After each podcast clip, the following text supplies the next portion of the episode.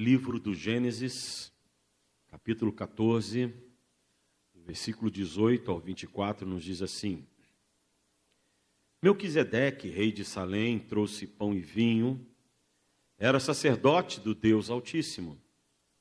Abençoou ele a Abrão e disse: Bendito seja Abrão pelo Deus Altíssimo, que possuis os céus e a terra, e bendito seja o Deus Altíssimo, que entregou os teus adversários nas tuas mãos.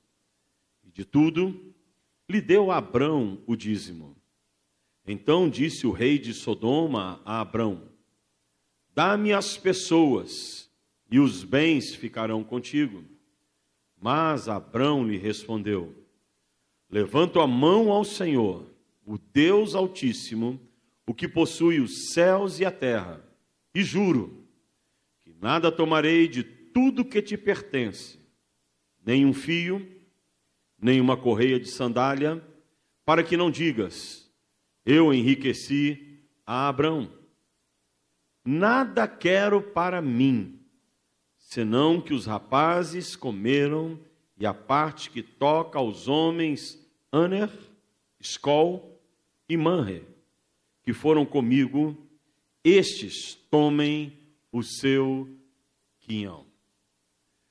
Meus amados, essa palavra que eu quero estar meditando com vocês nesta manhã, ela surgiu, na verdade, no meu coração como gratidão a Deus. É uma palavra de gratidão ao Senhor.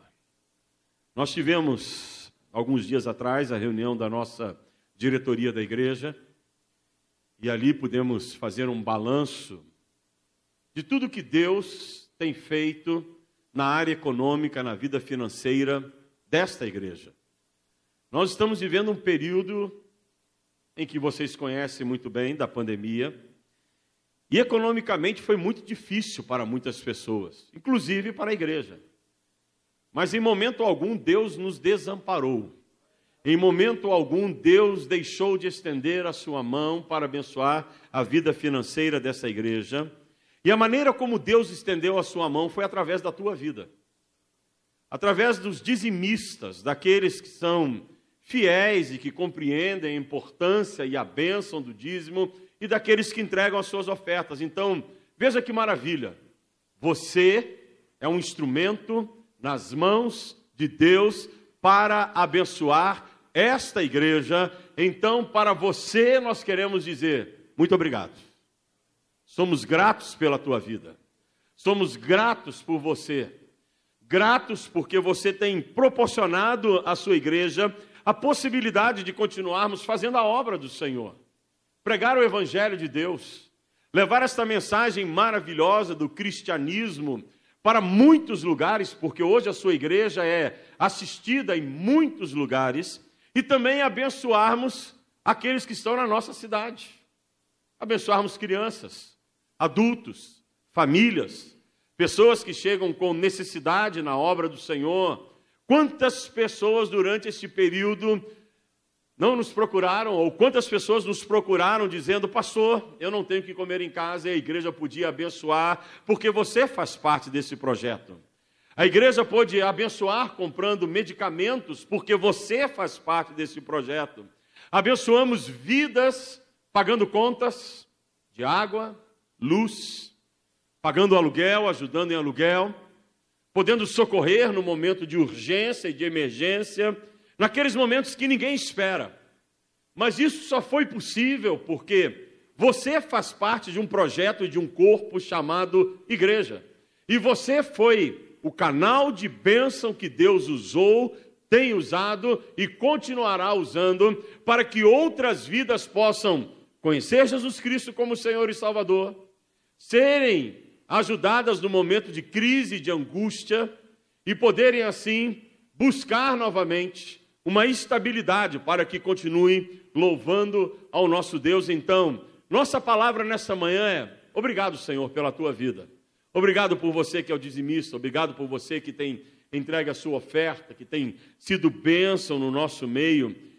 E para quem tem feito isto, a palavra é uma palavra que vai mostrar para você o que é que você está semeando quando você entrega o dízimo? O que é que você está semeando quando você realmente abençoa a obra do Senhor? E o que é essa questão de entregar o dízimo? Porque o dízimo é uma questão de entrega. É uma questão que você vai trazer à casa do Senhor aquilo que você deve colocar diante do Senhor, para que Deus multiplique a fim de que vidas sejam abençoadas. E não há um texto melhor para falarmos sobre isso do que o texto de Melquisedeque. A história é muito interessante. Para compreendermos a história, nós temos que entrar no contexto. Se você voltar no livro do Gênesis, no capítulo de número 12, você vai ver que Deus chama Abraão para que Abraão saísse do meio da sua parentela e fosse para uma nova terra, a terra de Canaã, que Deus haveria de mostrar a ele, haveria de levá-lo até aquele lugar. E Abraão, então, recebe de Deus nesse momento uma bênção. Deus disse: Olha, você será pai de uma grande nação. Eu te abençoarei, te engrandecerei, e por onde tu fores, seja tu uma bênção. E Abraão ouve aquele chamado de Deus, recebe a bênção do Senhor e obedece o que Deus estava lhe ordenando que fizesse. Abraão então pega a sua família, seus servos, consigo estava seu sobrinho Ló, e ele se coloca em caminhada para a terra de Canaã. Ele entra no capítulo de número 13 do Gênesis. E no capítulo de número 13 fala que nessa viagem até Canaã, houve um momento em que os pastores de Abrão e os pastores de Ló entraram em conflito. Tiveram rusgas, e Abraão, vendo que aquilo não seria bom, nem para ele, nem para Ló, ele chama o sobrinho e diz: Olha, é bom que nós nos apartemos agora, nos separemos. O lado que tu escolheres ir, eu irei para o lado oposto. Então, seja você o primeiro a escolher. E eles estavam exatamente na beira do Rio Jordão. E o Rio Jordão, ele separa a Jordânia de Israel. O lado da Jordânia, quando você está neste local, em que alguns já tiveram o privilégio de conhecer aqui, que nas nossas viagens até Israel, no lado da Jordânia você olha, é um lugar verdejante, muito interessante, lugar lindo. E do outro lado para trás você olha, é o deserto. E Ló, crescendo os seus olhos na sua, na sua ganância, na sua avareza, decide pelo, por aquele que pareceria ser o melhor lugar, e ele opta e aprenda isso, não é ele opta, ele opta, ele opta pelas campinas do Jordão. E Abraão então fica com o deserto. Mas é interessante que nem tudo que reluz aos nossos olhos parece ser bom. Às vezes aquilo que parece não ser muito bom, Deus transforma em lugar de maravilhas, em lugar de bênçãos, em lugar aonde Ele vai provar a cada um de nós que não é o lugar que faz a diferença, mas é o Deus a quem nós servimos que faz toda a diferença aonde nós estivermos. E Ló vai para a Jordânia e Abraão vai, ou Abrão vai para o deserto, mas ali na Jordânia estava Sodoma e Gomorra que mais tarde você vai ver.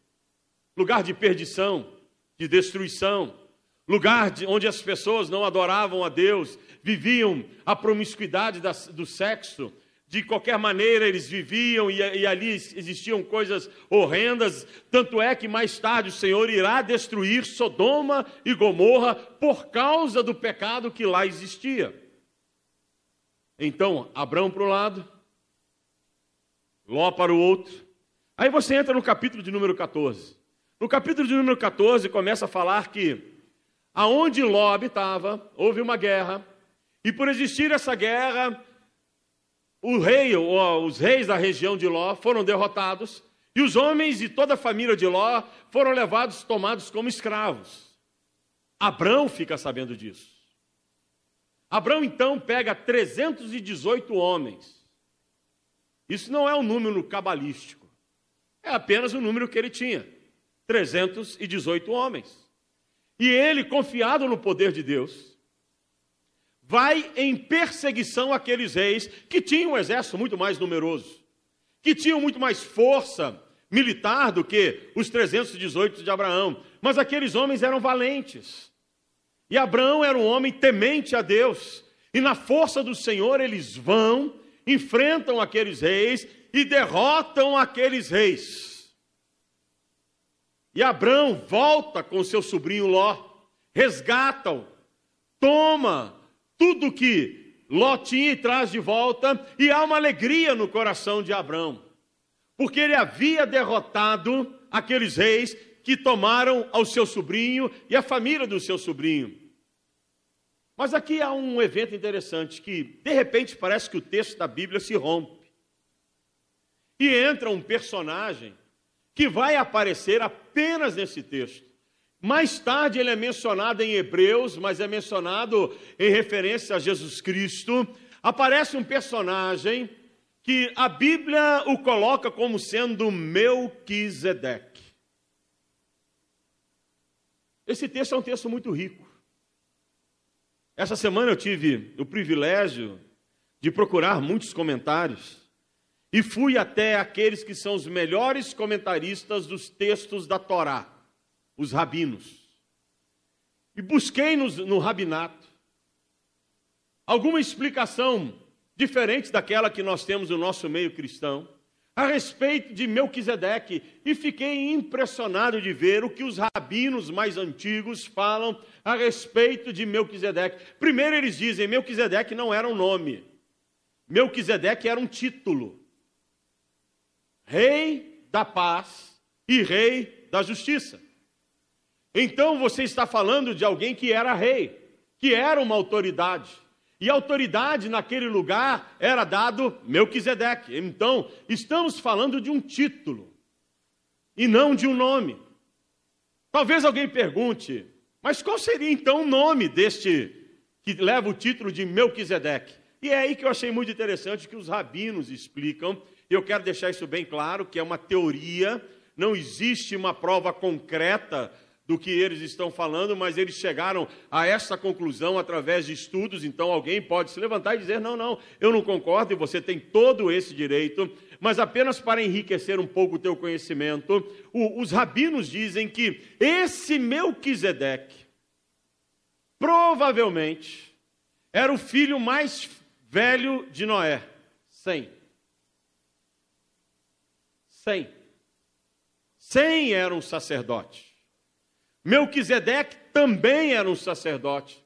E a Bíblia fala da ordem de Melquisedeque. Mas o que era a ordem de Melquisedeque? Se você voltar um pouco mais na sua Bíblia ainda e for para o capítulo 4 do livro do Gênesis, ali naquela narrativa logo depois de Adão e Eva terem sido expulsos do jardim do Éden, e ter ocorrido o primeiro homicídio, que um irmão mata o outro, Caim mata Abel por causa da inveja, porque ambos haviam chegado na presença de Deus e haviam colocado ali suas ofertas. Ah, Caim traz uma oferta qualquer que tinha, mas Abel traz as suas primícias, aquilo que ele tinha de melhor, e coloca diante do Senhor, e Deus se alegra com a oferta de Abel, e repudia a oferta de Caim e abençoa então Abel e Caim fica ali remoendo aquela situação e tomado por uma ira, e nós devemos tomar muito cuidado com a ira, porque a ira nos faz termos atitudes que mais tarde nós nos arrependemos. Caim vai, mata Abel e traz tristeza para o coração dos pais.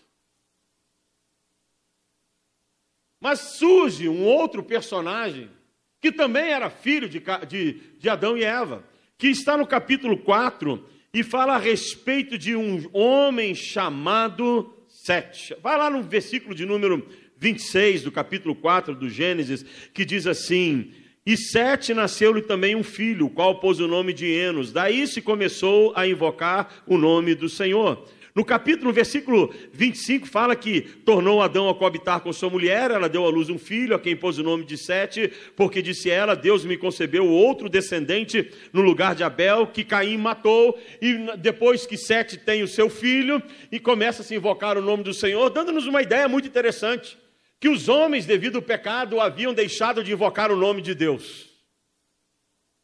Estavam preocupados com a sua própria vida preocupados com seus afazeres, e não mais invocavam o nome do Senhor. Mas quando Enos nasce, E é interessante porque todas as vezes que eu falo de Enos, eu me lembro de um irmão querido que nós tivemos na igreja central, alguns conheceram, nosso irmão Enos, que tinha uma oração que tremia os céus e tremia a terra, era algo impactante. Mas Enos nasce, então o nome do Senhor começa a ser invocado outra vez, na linhagem de Sete, dando-nos uma ideia de que começa aqui em Sete uma linhagem sacerdotal. Uma linhagem de invocar o nome do Senhor, de adorar a Deus, de alguém que chegava e dizia: Nós temos que adorar a Deus, e reunia a família e adorava a Deus, e ali começa a vir esses adoradores que vai passar por um outro sacerdote. E isso vai nos ajudar a entender por que é que Deus vai escolher este homem para poder fazer o que fez um outro sacerdote chamado Noé. Você nunca se perguntou por que, que Noé aparece na história do nada? Porque ele era um homem temente a Deus.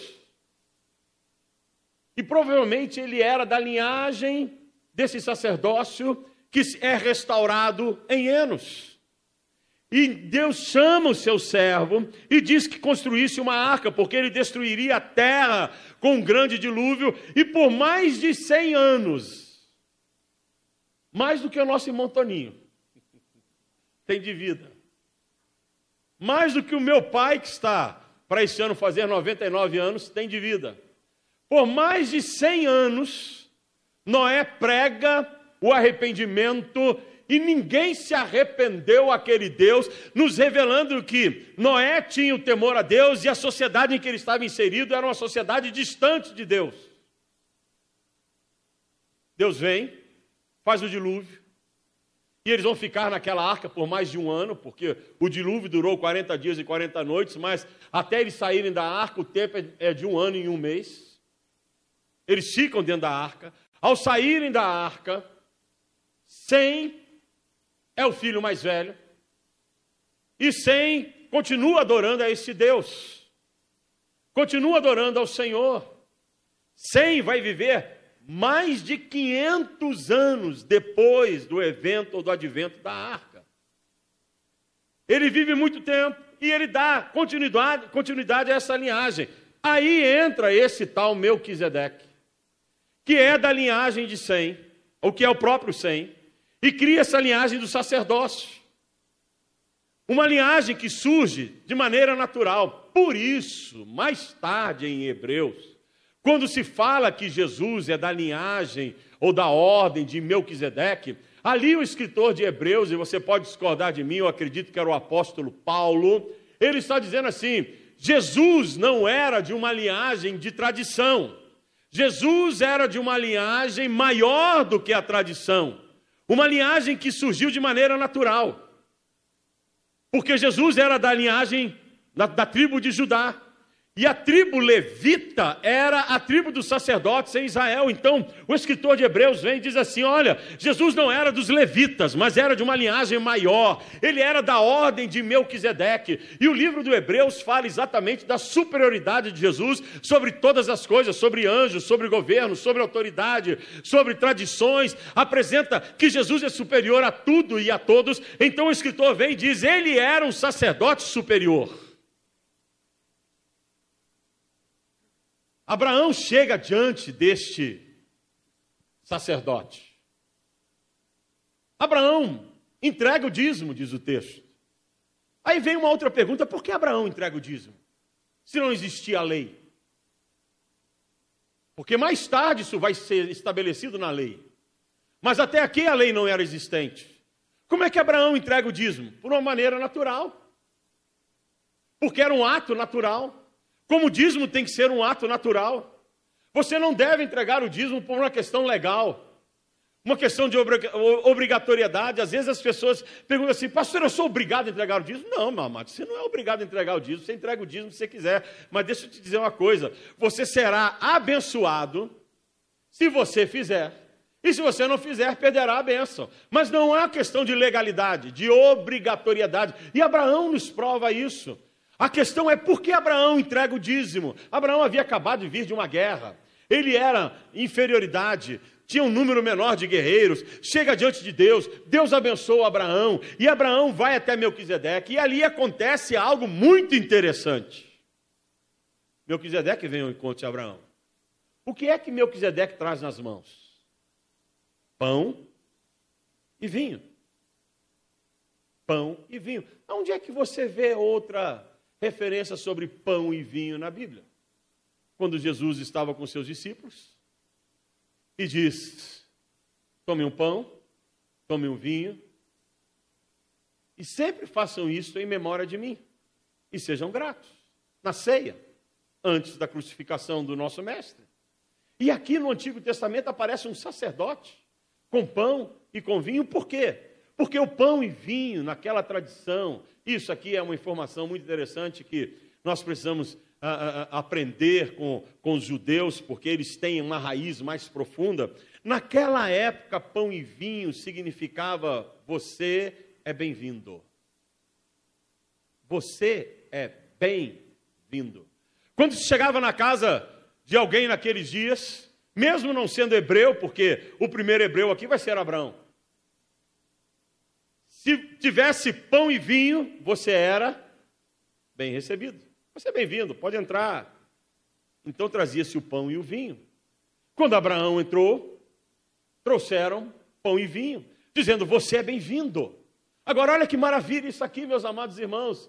Quando nós nos convertemos, nós somos aptos a tomarmos da mesa do Senhor Jesus Jesus entrega o pão e vinho para dizer que todos nós somos bem-vindos no reino dele, que todos nós somos bem-quistos por ele, que ele se alegra quando nos recebe na sua mesa, ao redor da sua mesa, que há uma alegria no coração de Deus por cada um de nós, que ele se alegra, por isso devemos tomar do pão e do vinho e celebrarmos porque fomos recebidos por Deus.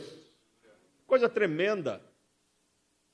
Não fomos nós quem escolhemos a Deus, mas Deus nos escolheu primeiro. Primeiro. Ele nos amou primeiro. Antes de nós existirmos, o amor de Deus já existia. Antes de você nascer, Deus já te amava. Antes de você vir a este mundo, o Senhor já estava com pão e vinho pronto a te receber, se você o procurasse. E esse é o segredo da coisa. O problema é que muitas pessoas não querem procurar a Deus, então não, não podem tomar da mesa do Senhor que tem o pão e vinho. Mas aqueles que procuram, o Senhor está de coração aberto, de braços abertos, dizendo: Vem a mim, vem a mim, seja meu filho, Sente-se à minha mesa, participe das, das, minhas bênçãos e seja um herdeiro das questões e das bênçãos celestiais que eu tenho guardado para todos vocês. Então, essa, essa questão do pão e do vinho é muito forte dentro da visão bíblica de sermos bem-vindos. E Abraão chega ali e o sacerdote o recebe com pão e vinho. Logo depois que ele é recebido, ele é abençoado. O sacerdote o abençoa. O sacerdote impõe as mãos sobre ele. O sacerdote confirma a bênção de Deus sobre a vida de Abraão. Quando nós somos recebidos por Cristo, nós somos abençoados. Deus nos abençoa, nos abençoa com uma nova vida, nos abençoa com uma nova oportunidade, nos abençoa com a coroa que Ele tem para cada um de nós. Deus nos abençoa de maneira maravilhosa, porque Ele nos torna herdeiros e co-herdeiros das bênçãos celestiais em Cristo Jesus. Ele nos justifica, perdoando todos os nossos pecados. Ele nos regenera, dando-nos uma nova vida. Ele nos enche de graça, Ele nos enche de formosura, Ele nos enche de bênção. Ele coloca a Sua mão poderosa sobre as nossas vidas e diz: Este é o meu filho, esta é a minha filha e vocês farão parte do meu reino, do meu reino celestial, do meu reino eterno. Vocês receberão uma coroa sobre a vossa cabeça, um anel com novo nome, receberão novas vestimentas, um novo corpo, porque vocês são meus. E Abraão é abençoado. Quando Abraão é abençoado, Abraão se torna um sacerdote. Porque olha só, o Senhor havia dito: eu abençoarei quem te abençoar, e você será uma benção. E o sacerdócio aqui não está ligado às questões da hierarquia de uma religião. E às vezes nós confundimos muito isso. O sacerdócio está ligado à questão do sacer e do dote. Sacer significa o que apresenta, dote significa presente. Então, aquele que entrega o seu presente a Deus é um sacerdote. Nós temos muitos presentes que podemos entregar a Deus. Primeiro, a nossa vida, depois, a nossa família, depois, outros que vamos alcançando no nosso caminhar, lançando a semente como bons semeadores que nós somos, e vamos levando essas pessoas para Cristo Jesus. É o nosso presente para Deus, Senhor. Assim como tu me aceitastes, eu quero colocar a minha família para que tu aceites, eu quero colocar os meus amigos, eu quero colocar as pessoas que estão ao meu redor para que conheçam a ti e entregá-las a ti como presente, por ser eu um representante da tua imagem aonde eu for. Então, olha só, ser sacerdote é ser representante de Deus. Por isso, Cristo disse aos seus discípulos: ide por todo mundo, pregai o Evangelho, apresentem as boas novas. Vocês são sacerdotes. Eu sou sacerdote, você é sacerdote, cada um de nós que conheceu a Cristo somos sacerdotes responsáveis em sermos sal da terra e luz do mundo em apresentarmos Deus a este mundo, em apresentarmos o Senhor a este mundo, em colocarmos as pessoas diante deste Deus para que elas possam ter uma nova oportunidade, uma nova vida. Então Abraão é estabelecido como sacerdote de Deus. É confirmado a autoridade sobre a vida dele. É colocado essa autoridade. Então, quando ele entrega o dízimo, ele está dizendo assim: Eu quero agradecer o meu Deus porque ele me amou de tal maneira. O dízimo é uma declaração de amor ao teu Deus, porque ele te amou primeiro. Ele te amou primeiro. Então você está dizendo, Senhor, eu quero colocar diante de ti a prova do meu amor por ti. Por ti. Então eu entrego o meu dízimo como prova do meu amor a ti como prova daquilo que eu carrego dentro de mim, porque tu me recebeste e me abençoastes, então eu quero retribuir isso de alguma maneira, por isso eu entrego o meu dízimo. E não caia, meus amados. Quarta-feira eu preguei sobre os dados inflamados do maligno. Não deixe que um dado inflamado do maligno que anda por aí atinja o teu coração. Quando diz que você não tem que entregar dízimo na igreja, você faz o que você quiser com o teu dízimo, não é isso. Abrão vem e entrega diante do representante de Deus, do sacerdote que era Melquisedeque, que era talvez sem. Porque quando você coloca diante de outrem, você está quebrando a avareza do teu coração. Você está abrindo mão de algo que está sob o teu controle. Você está dizendo: Deus, eu não quero ter o controle disso, mas eu confio tanto na tua vontade e sei tanto que tu tens poder para fazer, que eu quero entregar a alguém que é servo, um servo diferenciado, porque foi separado de uma maneira especial para isso, para que seja usado da melhor maneira possível. Então você quebra a tua avareza. Mas o princípio do dízimo é o do amor. Você declarar o teu amor a Deus, você poder dizer eu amo tanto a Deus que eu entrego o meu dízimo. Agora, eu já ouvi alguém dizer assim: ah, mas o judeu entregava o dízimo uma vez só por ano. E é verdade. Você sabia disso? Mas presta atenção no que eu vou lhe dizer. Todos os anos, o judeu pegava e fazia um balanço da sua riqueza, dos seus bens, e tirava 10% de tudo o que tinha. Ele pegava os seus rebanhos, ele avaliava o valor da sua casa, ele avaliava o valor da sua carroça, ele avaliava o valor dos seus servos, o valor da sua plantação, colocava lá, dava 10% de tudo que tinha. Então eles davam uma vez por ano, mas davam uma vez de tudo que tinham. O Senhor nos pede, dentro do nosso amor a Ele, que possamos dar o dízimo daquilo que nós recebemos todos os meses, que é o nosso salário. Então, já pensou você dar 10% de tudo que você tinha? A benção é que Deus nos permite fazermos isso todos os meses. Como todos os meses nós tomamos a ceia do Senhor. Como todos os meses nós nos reunimos para celebrarmos o nosso Cristo. Então, todos os meses nós estamos recordando, dizendo assim: Oh Deus, que maravilha, tu me amaste primeiro, então eu quero declarar o meu amor por ti, eu quero declarar este meu amor, porque tu me recebestes e me colocastes como herdeiro, como teu filho. Então, fazemos isso como prova do nosso amor a Deus, como também fazemos como prova da nossa gratidão. Quem é grato, naturalmente, entrega o dízimo. Quem é grato a tudo que Deus tem feito, porque Deus deu uma vitória para Abraão, uma vitória num fato em que ele estava racionalmente condenado a ser, derrotado, a ser derrotado. E Deus vem e reverte a situação e lhe dá a vitória. Agora, pare e pensa, meus amados, quantas bênçãos Deus já te deu? Quantas bênçãos? Quantas bênçãos o Senhor já colocou na tua vida? Quantas bênçãos o Senhor Deus tem te dado? Quantas bênçãos? E às vezes nós somos resistentes em sermos gratos a Deus, ao colocarmos o nosso dízimo no altar do Senhor. Quando você é grato a Deus, você vem, entrega e fala que Deus, que maravilha, olha meu dízimo.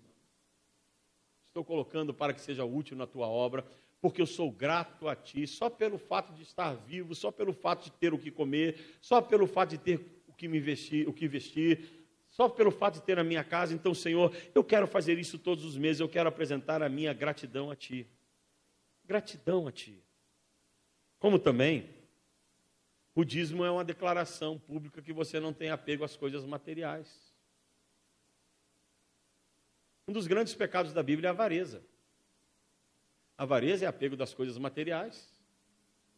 Quando você entrega o dízimo, você está dizendo para si mesmo: eu não tenho apego a isso, eu estou me libertando da minha avareza e entregando ao meu Senhor aquilo que será usado para ser bênção na vida e na obra do Senhor. Agora, a grande bênção do dízimo está na nossa vida espiritual. Quando você entrega o dízimo ao Senhor, você está colocando Deus em primeiro lugar na tua vida de uma maneira toda especial e trazendo bênçãos aos teus descendentes. Presta atenção nisso. Eu nasci num lar evangélico. Tenho 57 anos de igreja evangélica. Sempre vi os meus pais darem o dízimo. Eu sempre fui dizimista. Ensinei aos meus filhos a darem o dízimo. Minha avó era evangélica por parte de mãe e ela dava o dízimo. Meu tio avô era pastor, quase pastor metodista, ele era ministro leigo que andava nas regiões lá do interior de Minas e ele dava o dízimo. E nós temos uma bênção na nossa família que é uma coisa maravilhosa e que tem passado de geração em geração. E a Bíblia diz que Deus abençoa até a milésima geração daqueles que amam e daqueles que o temem, daqueles que servem ao Senhor, daqueles que declaram seu amor por Deus, daqueles que são gratos a Deus e realmente colocam no altar do Senhor o dízimo. Então, Abraão abençoou a obra, mas ele foi abençoado. E não foi só Abraão que foi abençoado, abençoado foi Isaac, foi Jacó, foram seus descendentes, como eles o são até hoje. Você entra em Israel e é uma nação diferente. Não estou fazendo aqui apologia, adoração a Israel. Nem que você tem que ser um judeu, porque nós, nós somos judeus israel, é, espirituais, espiritualmente falando, somos o Israel espiritual de Deus. Não, mas é uma nação que colhe os frutos da bênção de Deus. E pasmem vocês, não é só o judeu que é abençoado, o árabe também é abençoado, porque o árabe também é descendente de Abraão. Nós sabemos da história, Isaac e Ismael. De Isaac vieram os judeus, de Ismael vieram os árabes. As grandes riquezas deste mundo se encontram na mão dos judeus e dos árabes. São povos abençoados. Ah, mas existe conflito lá. Se você for olhar a origem daqueles que estão no conflito, eles são de povos nômades que nada tem a ver com Abraão. Mas aqueles que mantiveram a bênção de Abraão são abençoados. E Abraão entrega porque ele havia recebido. E aquilo que ele recebera, até hoje, se encontra na descendência na sua descendência. Então, quando você entrega o dízimo, você está semeando para os seus filhos, para os teus netos, para os teus descendentes, para aqueles que virão depois de ti. Abraão chega na presença do Senhor, declara o seu amor, declara a sua gratidão, declara a sua entrega, quebra a sua avareza e recebe a bênção que perpetua-se até hoje nos seus descendentes. Então, você que tem sido dizimista fiel na obra do Senhor, quero dizer para você algo maravilhoso. Você não está só abençoando a obra de Deus, você está abençoando a sua família, seus descendentes, aqueles que vierem depois de você. E eles colherão fruto que eles nem saberão de onde veio, porque você foi fiel ao teu Deus, foi fiel ao Senhor. Para você que não, não dá o dízimo, ainda é tempo de você corrigir. Ainda é tempo de você buscar esta bênção e desfrutar de um Deus que te quer receber com pão e vinho, te abençoar e alegrar a tua vida cada dia mais e bem assim os teus descendentes. Fecha os teus olhos, curva a tua cabeça. Você já agradeceu a Deus? Já agradeceu ao Senhor porque Ele te recebeu com pão e vinho? Já agradeceu ao teu Deus porque Ele tem feito maravilhas na tua vida? Você tem sido um dizimista fiel? Queres nessa manhã se tornar um dizimista fiel? Queres experimentar da palavra que foi proferida a você nesta manhã e descobrir que isto é verdade, porque vem do trono de Deus para a tua vida? Queres ter um compromisso com Deus e renovar este compromisso? Então fala com Deus. Fala com Deus.